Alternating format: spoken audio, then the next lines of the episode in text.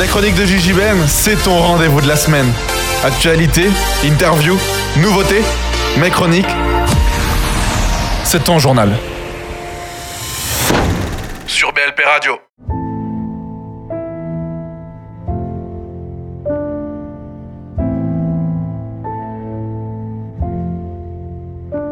Enchanté, en chanson, en chantant. Vous êtes sur BLP Radio. Ici Gigi Ben pour cette dernière partie d'émission retraçant votre mois de novembre.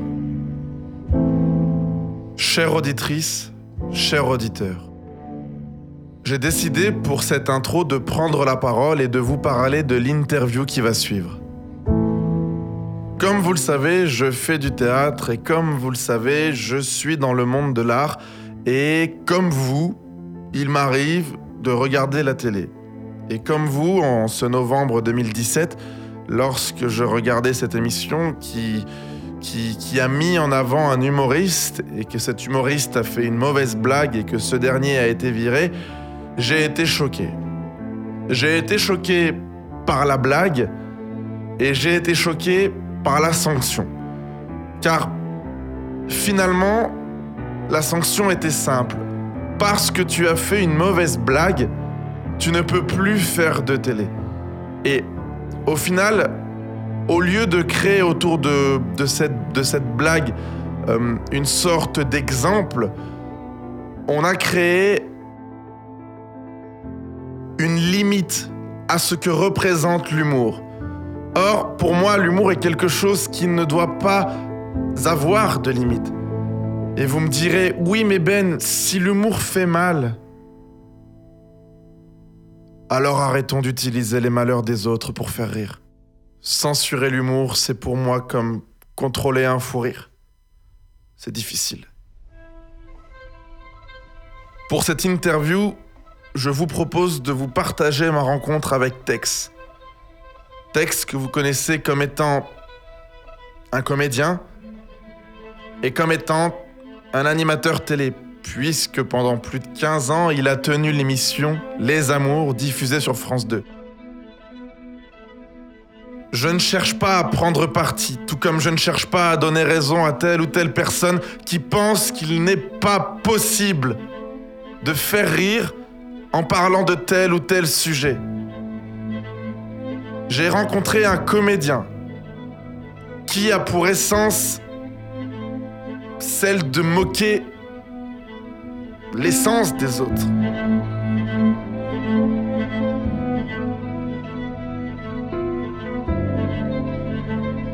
On parle pas tout de suite du théâtre, on parle vraiment de l'enfance et de ce qui vous a construit.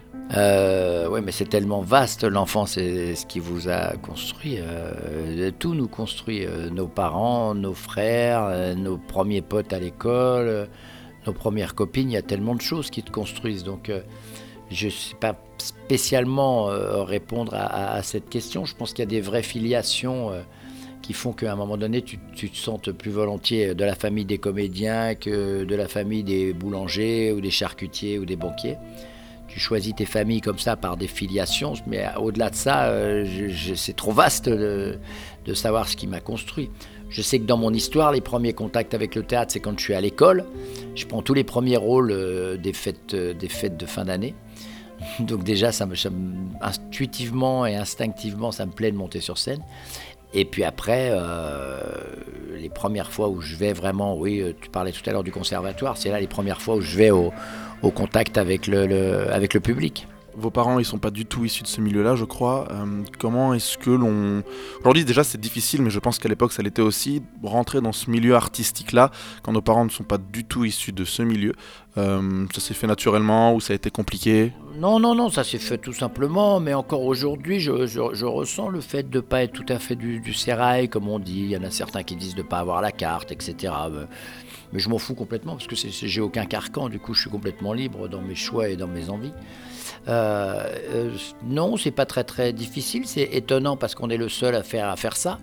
Mais moi, je sais que j'ai trois enfants et ils vont faire trois choses complètement différentes qui n'ont aucune, fi aucune filiation naturelle. C'est-à-dire que moi, j'ai une fille qui veut être vétérinaire, j'en ai un autre qui veut travailler dans le sport. Le troisième, il est encore trop petit pour déterminer ce qu'il fait, mais je crois que euh, on dit que dans une vie, on, a plusieurs vies. Euh. moi, j'ai choisi au début d'être plutôt dans le commerce, et puis au fur et à mesure, je, me suis dit non, sur scène, c'est plus intéressant. Et puis même dans la vie sur scène, ce qui m'a intéressé au début, c'était de, faire du one-man show. Après, ça m'intéressait de faire de la télé. Aujourd'hui, ça m'intéresserait de faire plus volontiers du théâtre. Et je ne sais pas ce qui m'intéressera dans la, dans la quatrième partie. la chance qu'on a, nous, les comédiens, c'est que c'est open quoi, comme, comme choix de vie. Donc du coup, vous partez au conservatoire de Troyes. C'était un conservatoire régional ou national à l'époque? Non, non, conservatoire départemental, c'était vraiment un tout petit truc. C'est pour ça que j'ai gagné la médaille d'or euh, de faute de candidat, on va dire.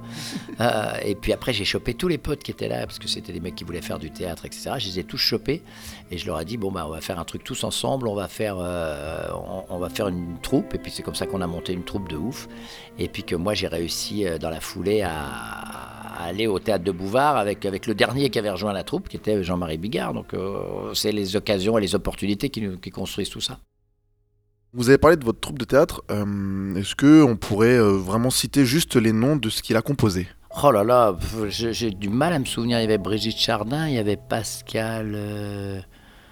Oh, je me souviens plus des noms. Non, on était 6-7. C'était il, il, y a plus de 30 ans. Hein. Donc je me souviendrai plus. Il y avait Geoffrin, il y avait, il y avait, Mourez, il y avait, euh, euh, il y avait Pinault, il y avait deux, trois filles qui jouaient là-dedans. Non, je me souviendrai plus. Je me souviens que de ceux qui ont vraiment, comme Pascal Brochet, qui ont vraiment continué à faire le travail. Puisque lui, il est devenu prof au conservatoire. Et puis Jean-Marie et moi, on a, choisi la voie royale de, de réussir dans ce métier. Euh, en montant à Paris. Donc vous êtes monté avec votre troupe, vous êtes monté juste tous les deux avec Jean-Marie et vous avez fait votre carrière euh, du coup euh, séparément entre guillemets, mais toujours en continuant de rester proche évidemment. Mais est-ce que vous êtes monté avec votre troupe et vous avez joué à Paris ou est-ce que vous êtes monté chacun non, on est monté séparément, on est, enfin on est monté ensemble et on a laissé l'autre partie de la troupe avait pas les mêmes opinions, les, les mêmes envies. C'était une troupe pour rigoler, comme il, en existe un petit peu quand même. Heureusement, tout n'est pas professionnel. Hein. Moi, j'avais vraiment envie de faire ce métier. Jean-Marie aussi à terme.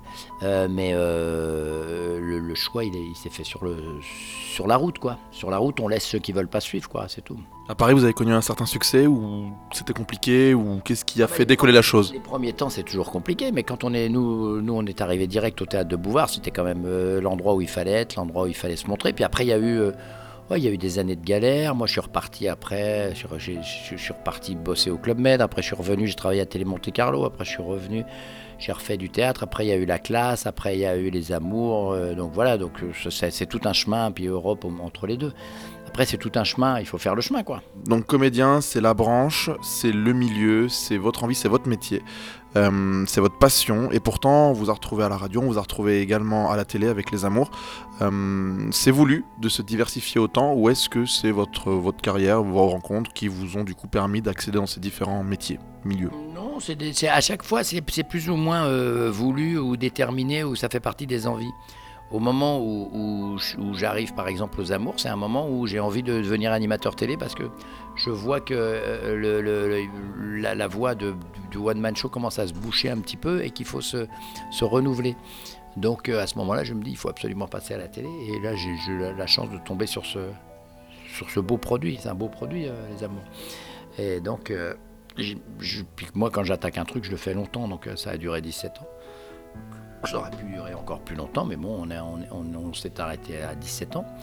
Mais euh, non, c'est des hasards et puis c'est des choses dont, tu as envie et tu fais tout pour y arriver. voilà. Est-ce que le milieu de la télé, c'est le même milieu que le théâtre ou est-ce que c'est plus sauvage Est-ce que c'est plus bienveillant?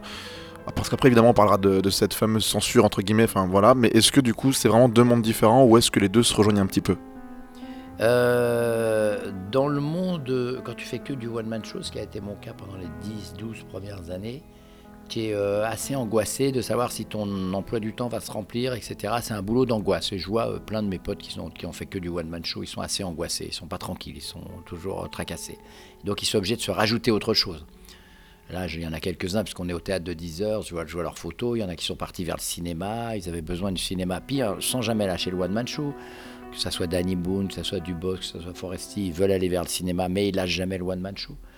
C'est toujours ce besoin d'avoir les deux, les deux casquettes, de se rassurer.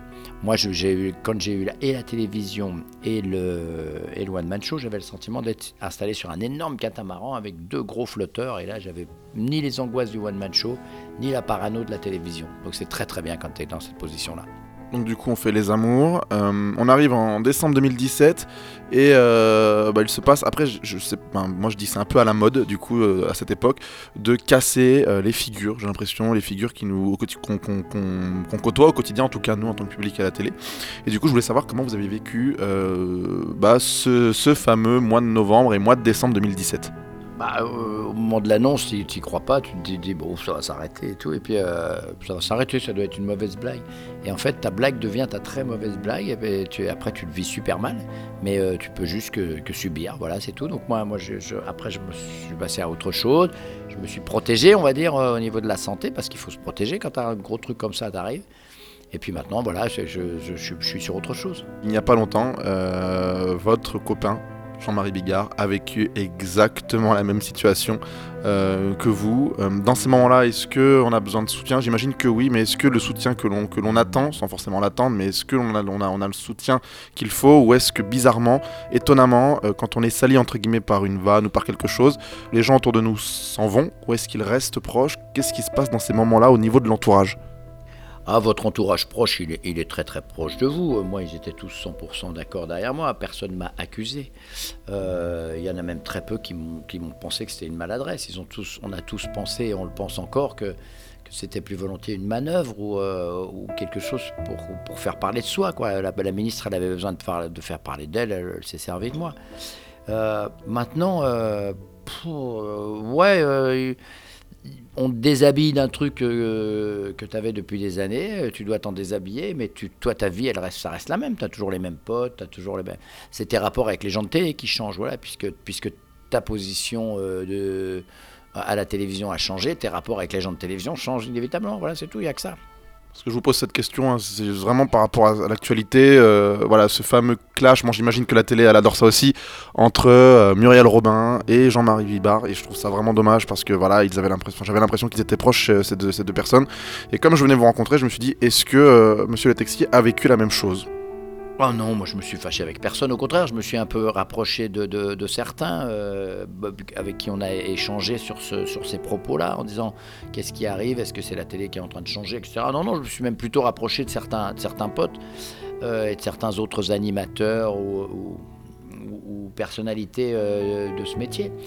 et puis au-delà de ça, chacun sa problématique et chacun va dormir avec ses, problèmes et ses soucis. Est-ce que la télé, elle vous manque aujourd'hui Ou est-ce que pas du tout?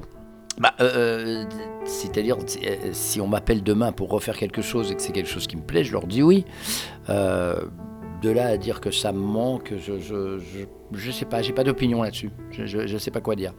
je serais plutôt tenté de dire non, mais il y a des moments où je pense oui. Donc voilà, je vais rester sur l'arc-en-ciel et j'ai pas d'opinion là-dessus. Une petite dernière question sur la télé, mais pas par rapport à ce qu'elle est, mais par rapport à ce qu'elle subit avec euh, l'arrivée de Netflix et des plateformes, le cinéma, etc. Beaucoup de gens pensent que la télé aujourd'hui se meurt, entre guillemets, les émissions, les programmes, et que les gens préfèrent regarder Netflix ou les nouveautés comme Disney ou Apple. Est-ce que vous, vous avez vécu ce, changement un petit peu en 2017, on est encore dans le changement, euh, vous ressentez que, les, bah, ce genre de plateforme ampute la télé, ou est-ce que pas du tout, ça, ça lui donne plus de force au contraire? Non, non, ça, impacte inévitablement euh, l'audimat. Et, puis la masse de gens qui regardent.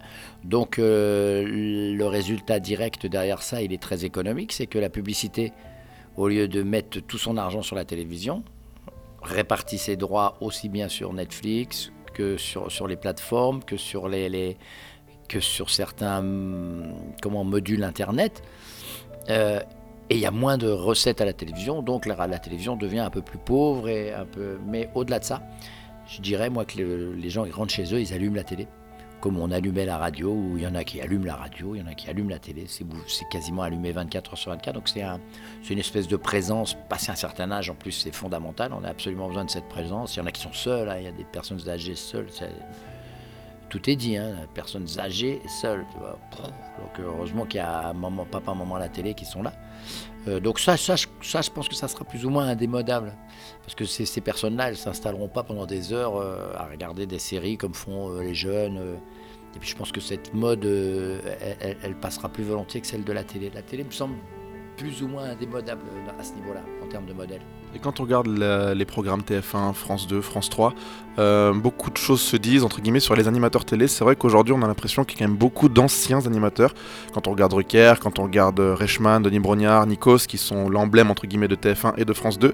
euh, c'est vrai que, en étant public, hein, vraiment, euh, des fois on se dit ça manque un peu de nouveauté, ça manque un peu de nouvelles têtes, ça manque un peu d'insolite, ça manque un peu de, de nouvelles émissions, de nouveaux programmes. Est-ce que vous comprenez ou pas le, le fait que, que, bah, que les grandes chaînes privées ou même publiques gardent ces anciens animateurs? Vous seriez encore dans les amours aujourd'hui s'il n'y avait pas eu la vanne, gardent vraiment les, les, les- Ah les ouais, fondamentaux? C'est su- c'est super important. Et- et on- quand on capitalise sur quelqu'un, c'est super important de le garder. C'est pour ça que je trouve que c'était une erreur fondamentale commerciale de, de me virer. Moi, je trouve que c'est c'est une espèce de décapitalisation terrible. Donc, au moment où je suis parti, moi, ils ont perdu 200 000 téléspectateurs qui sont partis, je sais pas, qui, sont, qui ont été répartis sur, ailleurs sur le câble parce que le choix, il est de plus en plus grand. Il y a ça aussi. il y a la, la- la télévision, ça existera toujours, puis elle est de plus en plus. Il y a une grande disparité des- des- des des, des, pro- des- des propositions. C'est-à-dire à 11h, tu as le choix de regarder des clips, euh, du téléachat, euh, des films, des séries. Tu as tous les choix, même ne serait-ce que sur le bouquet télé. Donc je trouve que non, capitaliser sur ces animateurs, c'est très très important. Décapitaliser, c'est une grosse grosse erreur. Ça, c'est pour ma, me concernant. Euh, et, je pense que c'est valable pour tout le monde. Et je pense que les gens euh, aiment fidéliser sur leurs animateurs. Je pense que Drucker, tout le monde l'aime bien. Alors il y, a, a toujours, en a toujours plein qui vont râler en disant ouais, il est vieux. Mais la carrière de, de Foucault n'est pas terminée. Mais elle, elle- ça se finit gentiment. On le voit de moins en moins, mais il est encore là. On sait qu'il voilà. Je pense que c'est ça le passage de pouvoir. Il doit se faire comme ça, le pass, la passation de pouvoir. Euh, moi, je connais bien Patrice, par exemple, Patrice Lafont. Patrice, il a présenté des émissions pendant des années, des années. Puis après, au fur et à mesure, il est devenu coproducteur. Et puis voilà. Et puis, il est resté dans l'ombre. Il donne des conseils. De temps en temps, il est là. Il a disparu en étant encore là. Quoi. Voilà, ça, c'est plus intéressant. quoi. Donc du coup, moi je vous rencontre pour votre spectacle. Euh, de quoi va-t-il parler? En sachant, en sachant que ce n'est pas le, premier après votre, votre censure. Enfin, après votre. Je dis, je dis que c'est une censure, mais dès que vous êtes parti, vous avez fait un spectacle et après, du coup, là, vous en refaites un nouveau. Résiste, je c'est- crois. c'est c'est D'accord. celui que j'ai fait. C'est celui que j'ai fait à la, à la- à la suite de, de- de l'éviction. Il fallait que j'en fasse un. Et puis, euh, comme de toute façon, là, ça a été un redémarrage, je me suis dit, allez, allez, force-toi, donne un coup de pied aux fesses et fais-en un 100% nouveau. Donc, j'ai fait un truc 100% nouveau qui est, je pense que chaque spectacle est un état des lieux. Donc, l'état des lieux du moment, il est inévitablement dans la, censure, un peu la liberté d'expression. Il est aussi dans qu'est-ce qu'ils vont devenir nos vieux. Euh, il y a aussi euh, cette, ce, ce- ce balance ton port, qu'est-ce que, vers quoi on va, etc. Je dis, par exemple, moi je dis, une fois que tous les ports seront détruits, qu'est-ce qu'on fera? Et là, le politique me dit, on verra. Donc il y a ça, il y a aussi tout un truc sur les religions, il y a un truc sur, euh, voilà, qu'est-ce que- qu'est-ce qu'on va faire avec nos vieux. Et puis il y a, ce résistant qui dit, voilà, que j'avais écrit, euh, j'avais même fait un sketch sur les gilets jaunes avant qu'ils mettent les gilets jaunes. Et puis je l'ai retiré parce qu'il était tellement actuel qu'il n'était plus en avance. Nous, il faut toujours que dans cet état des lieux qu'on propose aux gens, il y a une vision euh, qui soit avant-gardiste. Il faut qu'on arrive, il faut que tout ce qu'on est, on est comme des voyants. Il faut que tout ce qu'on dit euh, soit le reflet, de, le reflet de ce qui va arriver. C'est étonnant, mais euh, je me suis toujours appliqué à faire ça dans mes sketchs et la plupart des trucs arrivent. C'est pour ça que je me dis, waouh, j'étais bien, ouais, j'étais bien, ouais, j'étais bien. Ouais, dans, dans celui-là, je suis, je, suis- je suis pareil. Il y, a, il y a- il y a tous ces thèmes qui sont abordés. Il y a aussi les- il y a l'homophobie, la grossophobie, la glossophobie, toutes ces phobies qu'on qu'on nous- qu'on nous crée. Il y a tout un gros sketch aussi sur la peur, euh, cette peur qu'on nous instille en permanence, qui était avant l'apanage des religions et qui maintenant est devenu l'apanage de la télévision. C'est la télévision qui a remplacé la religion, etc. Enfin, il y a tout plein de choses qui sont sous- sous- sous-entendues, etc. Puis je rentre un peu plus dans l'art. Plus j'ai avancé dans, dans mes one-man shows, plus je suis rentré dans l'art euh, de, de la société et des gens. Voilà. Mais du coup, vous entretenez quel lien avec l'humour? Ah ben moi, c'est mon... C'est... euh, c'est ma façon d'être, c'est ma façon de vivre. Là, hier soir, j'étais aux 60 ans d'un pote. On a pleuré de rire, parce que dès qu'il y a un, moment pour placer une vanne, es un sniper, tu vannes. Moi, je suis un vanneur permanent. Quand je suis dans une table qui, est un peu sérieuse, etc., je donne vaguement mon avis, mais je m'en fous. Par contre, dès que je peux placer une vanne, c'est c'est ça. Moi, j'adore, c'est placer des vannes, et c'est ce que je faisais dans l'émission. J'adorais ça. Je trouve ça dommage qu'il soit passé de ça, et les gens me le disent d'ailleurs. C'est tant pis pour eux, quoi. Mais euh, placer des vannes, envoyer des vannes, vanner. Euh, c'est Mister Van, quoi, Vanamas tout le temps. Euh, des vannes ou des histoires, quand euh, tout d'un coup on, part sur des séries d'histoires, raconter des histoires. Que les gens se marrent, quoi. Moi, je suis un mec qui fait rire, je suis une espèce de clown moderne, quoi. Et il n'y a que ça qui me plaît dans la vie, quoi, faire rire les gens. Je prends rien au sérieux. Du coup, ce qui est intéressant dans votre vie de famille, d'habitude, les parents se sentent un petit peu euh, perdus quand ils voient l'avancée technologique des enfants ou comment ils parlent, etc. Vous, pas du tout. Vous êtes, vous êtes actuel, quoi. avec vos enfants, vous, vous les comprenez, vous les vannez. Enfin. J'ai un pote qui m'a dit un truc assez juste. Il m'a dit de toute façon, tu seras jamais démodé puisque tu n'as jamais été à la mode. Parce que j'ai jamais couru après aucune mode. Je m'en fous. Euh, j'étais assez malheureux quand je me souviens un temps, je, je rencontrais Ophélie Winter dans les soirées, etc. Et je me disais, cette espèce de quête permanente pour être tout le temps à la mode, etc., c'est presque désespérant cette manière de vouloir être tout le temps à la mode.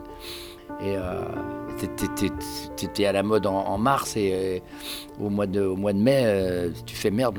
Alors qu'est-ce que tu fais? Tu jettes toutes tes fringues, euh, tu changes de bagnole, tu changes de métier. Faut pas essayer d'être à la mode tout le temps. on en est esclave.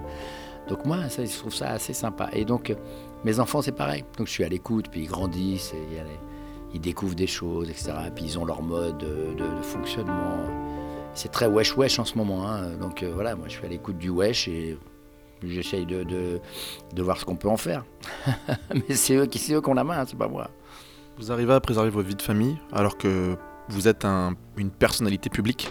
C'est à eux de, de dire ça. Est-ce que j'ai réussi à les préserver ou pas? J'en sais rien. Euh, ça dépend comment ils le vivent et j'en sais rien. Je pense que les trois, ils le vivent de manière différente. Moi, je pense que oui. Je les ai pas trop exposés. J'ai fait, j'ai fait, j'ai fait comme je pensais, mais même quelquefois, on, peut se tromper. Mais je pense avoir plutôt bien fait. Ouais, ouais.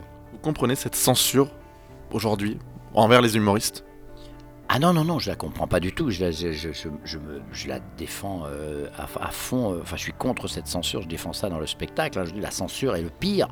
Le pire de tout, c'est la délation. C'est-à-dire qu'à partir du moment où on a amené le, euh, mot balance, c'était euh, soi-disant c'était honorable de dire balance ton porc. La première nana, il faut savoir que la première nana qui a fait ça, elle a attaqué son, patron et elle vient, elle vient de perdre son procès et elle doit, euh, cette femme, elle doit 20 000 euros à ce mec pour avoir fait une mauvaise, une fausse déclaration.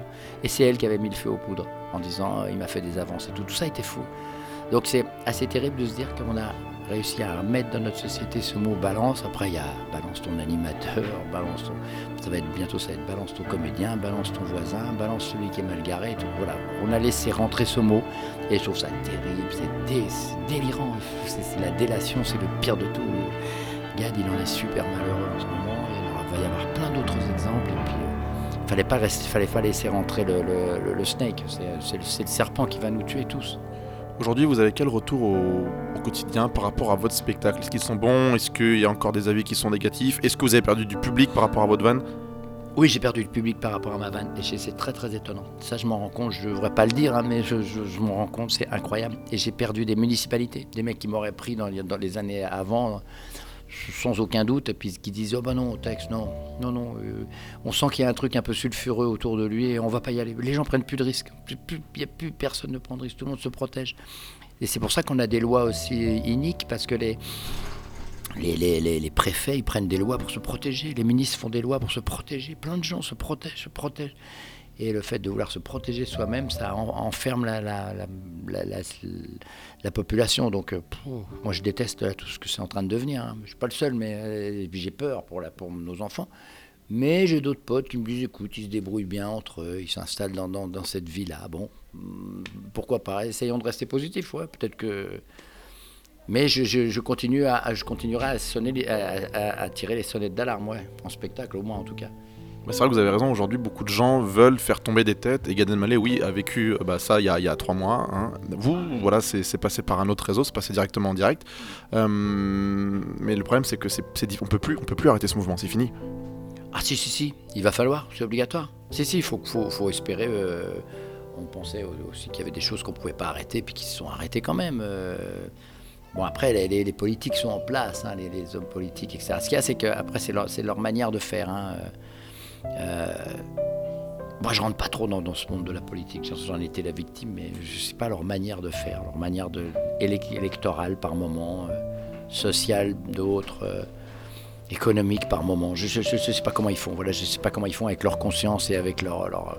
je crois réfléchissent. Il y, a des tas de fois où c'est pas bien réfléchi. Je trouve que demander aux gens de, remercier les gens d'avoir balancé, je trouve ça scandaleux déjà, à la base.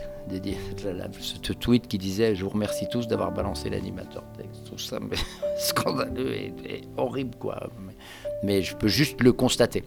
Et je voudrais juste que ça se reproduise pas. Si je peux avoir servi rien que de fusible à ça et pour que ça se reproduise pas. Un fusible, c'est ça, il crame et puis après, euh, le, courant, il peut. Mais je crois que ça a donné une mauvaise habitude et un mauvais élan. Ça peut chier. Hein. Le problème, c'est que des fois, les gens se disent Ouais, Tex, il fait des blagues comme ça, ouais, Jean-Marie fait des blagues comme ça, donc du coup, c'est des gros cons, patati, patata, parce qu'ils font des blagues misogynes, etc. etc. Sauf que pas du tout. Enfin, des fois, les gens, ils n'arrivent pas à faire la distinction entre l'homme, le travail, le comédien, le clown, Ouais, ouais, c'est ça, exactement. Oui, bah, t'as tout dit. Le, comédien, le clown, et puis euh, l'amuseur. Nous, pour faire rire, on, a coutume de dire qu'on est capable de tuer père et mère. C'est quand même un peu exagéré. Mais c'est vrai qu'on peut faire des salvanes. Et à partir du moment où les gens éclatent de rire, on se dit, on, a, tombé, on est tombé juste. moi, cette vanne, je la faisais depuis déjà tellement longtemps. Je ne veux même pas l'expliquer, puis je ne veux même pas encore re-raconter pourquoi. Euh, la seule chose, c'est que cette censure et cette, cette pudibonderie, euh, on est en train d'essayer de tout nettoyer, de faire en sorte que tout soit bien. J'aime pas cette société puritaine, là, ça me, ça me fait chier, quoi. On n'est pas des puritains, on est des, on est des latins. On n'est pas des Allemands, on n'est on pas des Germaniques, on est des Latins, on est des déconneurs, on est un peu macho, on est un peu. Euh, voilà, on, a, tous ces tempéraments-là. Et pourvu que ça dure, pourvu qu'on continue à se parler, moi, c'est ça ma maquette dans ce spectacle. C'est pour ça que ça s'appelle Résiste. Surtout que les gens aujourd'hui payent les gens payent aujourd'hui pour rire et au final, dès qu'ils rigolent, ils peuvent aussi vous insulter. Les gens payent pour venir voir votre métier et derrière, ils vous crachent dessus. C'est quand même compliqué, c'est quand même bizarre cette mode aujourd'hui. C'est bizarre, voilà, exactement, c'est bizarre le fait de donner la parole à tout le monde et surtout, de donner la parole à tout le monde, ça a toujours été le cas de la, démocratie et de la liberté. Moi, je suis, pour la liberté à tout craint. Mais euh, c'est pas trop qu'on leur donne la parole, c'est qu'on l'écoute, cette parole. Donc là, tout d'un coup, c'est là que ça bascule. C'est-à-dire que on, va, on, va nous reprocher de, on va nous reprocher de faire rire et on va finir par nous interdire de le faire. Non, c'est pas possible. Donc, mais on en est là, à essayer de laisser partir tout le monde. C'est pour ça que je pense que ça va s'arrêter. Est-ce que vous auriez un souvenir marquant? On arrive sur les trois dernières questions. Un souvenir marquant de toute votre carrière qui vous a marqué ou qui vous a bousculé? Un, bon souvenir, pas un souvenir euh, regrettable. le, plus, un des plus beaux souvenirs de ma vie. L'autre jour, j'ai revu euh, le film Edith Piaf, La Môme. Euh, moi, la première fois que je monte dans l'Olympia, sur la scène de l'Olympia, et que je fais mon Olympia, c'était un rêve de gosse, c'était un truc qui m'a aidé à, me construire en termes d'envie, etc. Et là, quand je suis dans les dix premières secondes, je suis tétanisé et que je, je m'en vais pour faire ce one-man show devant une heure et demie. Oui, ça, c'est parmi les plus grands souvenirs. Après, il y en a plein d'autres, et puis il y en aura encore plein d'autres, parce que les rivières, elles, remontent jamais leur courant. Hein. Le courant, moi, il va m'emmener vers la, euh, vers l'aval et pas vers l'amont. Et puis, euh, ça, c'est pour les souvenirs artistiques. Après, dans la vie, il y en a tellement. Encore hier soir, on s'est marié avec nos potes. C'est des super bons souvenirs. Il faut se les construire. Vous, vous faites une différence entre le one-man show et le théâtre Ou est-ce que ça fait partie de la même chose Par exemple, entre un Molière, un bon Molière ou un bon Shakespeare et euh, un gars qui, qui, vient faire rire? Ça reste du théâtre quand même, on est sur des planches. Euh, oui, mais c'est pas le même art. C'est vrai que c'est pour ça que c'est bien qu'ils aient fait le, Molière du, meilleur comique, parce que c'est pas le même art. Euh, non, non, oui, je le sépare complètement, mais je pense que l'un peut servir l'autre. C'est-à-dire que moi, quand je joue des pièces de théâtre, et là, ça sera, mes prochains objectifs de trouver des belles pièces de théâtre. Quand je joue une pièce de théâtre, j'utilise tous les ressorts que, que 30 ans de carrière de one man show m'ont donné. Donc nous, c'est pour ça que je pense que les mecs de One Man Show euh, sont des stars du cinéma, c'est des stars de l'animation, et, ça devient des stars du théâtre, parce qu'on on sait faire. On a appris tellement. Moi, j'ai joué plus de 5000 fois, et j'ai fait plus de 5000 émissions de télé. C'est-à-dire que c'est pour ça que je parlais de capitalisation tout à l'heure. Moi, j'ai un capital énorme, je que je suis pas inquiet. Est-ce que vous auriez un regret? Euh, j'ai pas fait de mal sur le chemin, donc je, je dirais pas que j'ai de regrets. Maintenant, si on me dit est-ce que tu referais cette vanne? Par exemple, pour revenir à ça, bah, en voyant toutes les conséquences, je dirais non, parce que vraisemblablement ça doit être, une connerie. Mais euh, au-delà de ça, dans le moment, c'est exactement la vanne qu'il fallait faire. Quoi. Donc c'est pour ça que c'est. Non, j'ai pas de regret. Dans tous les cas, vous seriez tombé. Je pense que dans tous les cas, il y allait en avoir un qui allait tomber pour quelque chose comme ça. Ça, ça, ça pendait au nez de n'importe. enfin, Aujourd'hui, c'est Jean-Marie. hi- Hier, c'était vous. Peut-être, mais c'est- c'est c'est dégueulasse de se dire qu'il faut des victimes expiatoires. On n'est plus, au, on plus au temps des, des- des dieux qui sacrifiaient des gens. Et pourtant, c'est exactement ce qui se passe. On nous, on nous sacrifie au nom de la morale, au nom de la pudibonderie, euh, comme je disais. Et, et pour essayer de. de- C'est pas ça qui va nettoyer la société. hein. Nous, on est là. On est déjà des, les humoristes, on est déjà là pour nettoyer la société parce que le roi dit quelque chose et le fou du roi, en le contredisant, redonne du crédit au peuple. Et on crée cet équilibre. Nous, on est nécessaire. Les clowns, on est nécessaire pour cet équilibre du sablier. Si on nous élimine, c'est très très très dangereux. Les, rouages vont se gripper, il va y avoir du sable dans les rouages et, euh, c'est ce qui se passe déjà avec, euh, avec les gilets jaunes et avec des gens qui sont en révolte et avec des gens qui comprennent pas. ce- Voilà, alors bon, comment ça va se passer, je sais pas. Voilà, je suis à l'écoute de ce monde et un one man show, c'est un état des lieux. Où est-ce qu'on en est? Du coup, le roi, là, il a fouetté le clown. Et j'aimerais savoir, est-ce que le clown aujourd'hui fait attention quand il, écrit? Est-ce qu'il fait attention quand il remonte sur scène? Est-ce qu'il a les mêmes droits ou les mêmes envies? Est-ce qu'il a même, la même liberté qu'avant ou est-ce qu'il fait plus attention? Non, non, on interroge le public. Justement, on rigole en interrogeant le public. Pour savoir, est-ce qu'à votre avis, on peut dire ça? Est-ce qu'on est encore en train de dire ça? Et donc, ça fait rire les gens, cette espèce de... Mais euh, je pars du principe, et je l'ai encore fait hier sur scène, et je le demande au public, je leur dis, est-ce que vous pensez qu'on est dans un pays libre? Et pour la plupart des gens, oui, on est dans un pays libre. Donc je continue à penser et à faire en sorte qu'on soit dans un pays libre. Mais pour ça, il faut résister. Donc résister, ça veut dire continuer à penser que euh, ce qu'on a vécu dans les 30 glorieuses était les moments les plus idéaux du monde et euh, faire en sorte que ça puisse con- construire. Maintenant, même si on est plutôt dans les 30 merdeuses. Ouais, c'est ça. Moi, je parle de courage. euh, dans- je dis, on est des humoristes, que je savais pas que je faisais partie du service pudique, etc. Je dis, mais c'est plus pour faire rire. C'est des, figures de rhétorique. Parce qu'en réalité, en termes de courage et tout, ceux qui ont du courage, c'est ceux qui vont se battre, c'est ceux qui font. Nous, on est, on est, on reste des clowns. hein, Voilà. Faut pas non plus. Il faut faire les choses sérieusement, soit, mais il faut surtout pas se prendre au sérieux. Quels sont vos projets après Résiste? Alors, vous m'avez parlé d'une pièce de théâtre que vous aimeriez trouver, une belle, une belle histoire, mais est-ce que vous auriez d'autres envies? Je tourne quelques courts-métrages là au moment où je vous rends compte, vous voyez, on est dans, dans- le monde du. c'est les premières marches du cinéma, les courts-métrages, donc j'en ai trois ou quatre en chemin à tourner. Euh, j'en ai déjà tourné euh, deux ou trois. Et puis euh, ça peut partir sur le cinéma, ça peut partir sur. euh, sur euh, il, y a les, il y a des séries, il y a plein de choses, on peut faire plein de choses. hein. Moi, si tout d'un coup on me trouve un beau rôle dans une série récurrente, euh, si tout d'un coup dans dans un téléfilm ou dans un film, voilà, moi je suis open, je suis comédien au départ, voilà. Là je retrouve mon, mon statut de comédien de départ. Au tout départ, je suis comédien. C'est plutôt pas mal. Au début, on a parlé de comment on a parlé de la médaille d'or du conservatoire. C'est ça ma base, moi. Je sais faire ça. Et puis de ça, je me dis, tiens, le one-man show, c'est super bien. Et je m'aperçois que je sais faire ça aussi, le one-man show. Puis après, il y a l'animation télé, je m'aperçois que je sais aussi faire ça. Voilà. Donc on épaissit son bagage, et puis après, voilà, c'est un capital. Parce qu'aujourd'hui, les gens, quand je leur parle de vous, ils me parlent pas du comédien. On- Dès la première note, ils me disent Ah, c'est pas l'ancien animateur télé ou Ah, c'est pas l'animateur télé. Ça fait pas bizarre de se dire Je veux être comédien et pourtant les gens me. C'est pas très grave, il y en a plein dont on ignore que- qui sont comédiens, etc. Mais moi, je suis à 30 ans de one-man show. Les gens pensent que j'ai fait un one-man show pour me. Pour, faire quelque chose après la télévision, mais moi, c'est toujours, même pendant que je faisais les- ces 20 ans d'animation de- d'émissions de télé, j'ai toujours fait du one-man show. Donc, au début, j'étais dans les cabarets, j'ai fait des choses difficiles. J'ai fait des galas des 8000, 10 000, des plein air, des tournées. Enfin, tous les gens du métier savent. Moi, j'ai fait toujours beaucoup de choses, donc ça, c'est ça mon vrai métier. Mais je le fais parce que les propositions en termes de comédien, elles, elles viennent pas beaucoup. Donc, euh, en one-man show, y a- j'ai tout mon public, j'ai tous les tourneurs, j'ai tout, je possède ce métier, quoi, voilà. Et aujourd'hui, là, si un jeune comédien veut y arriver, ça doit pas être les mêmes codes, les mêmes règles, la même route à, à suivre, j'imagine, que votre époque. Qu'est-ce qu'il devrait faire, à votre avis, pour essayer d'y arriver petit à petit, sûrement, mais au moins y arriver? Ah bah, garder de l'énergie et de l'envie. De l'énergie, parce qu'il faut être super fort au moment où on- il faut être prêt au moment où on va t'appeler.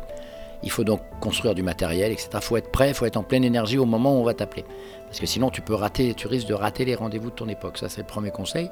Et puis le deuxième conseil, c'est euh, de se dire que c'est il faut, ouvrir toutes les portes et bah, c'est le même, c'est ça. Il faut pas rater les rendez-vous de son époque. Il faut ouvrir toutes les portes. Il faut, il faut, faut pas commencer à se retenir. Il faut, faut y aller, quoi. Faut foncer. Écoutez, merci beaucoup. Dernière question que je pose à tous les artistes. Votre dessin animé préféré, ce qui en plus est intéressant, c'est que vous êtes père de famille de trois enfants, donc vous avez dû en, en gober pas mal. Vous avez jamais fait de doublage? Ah, j'aurais bien voulu, j'ai demandé à la production. La production des Amours, c'était Sony, je l'ai demandé pendant des années, mais bon, j'étais pas avec les bonnes personnes.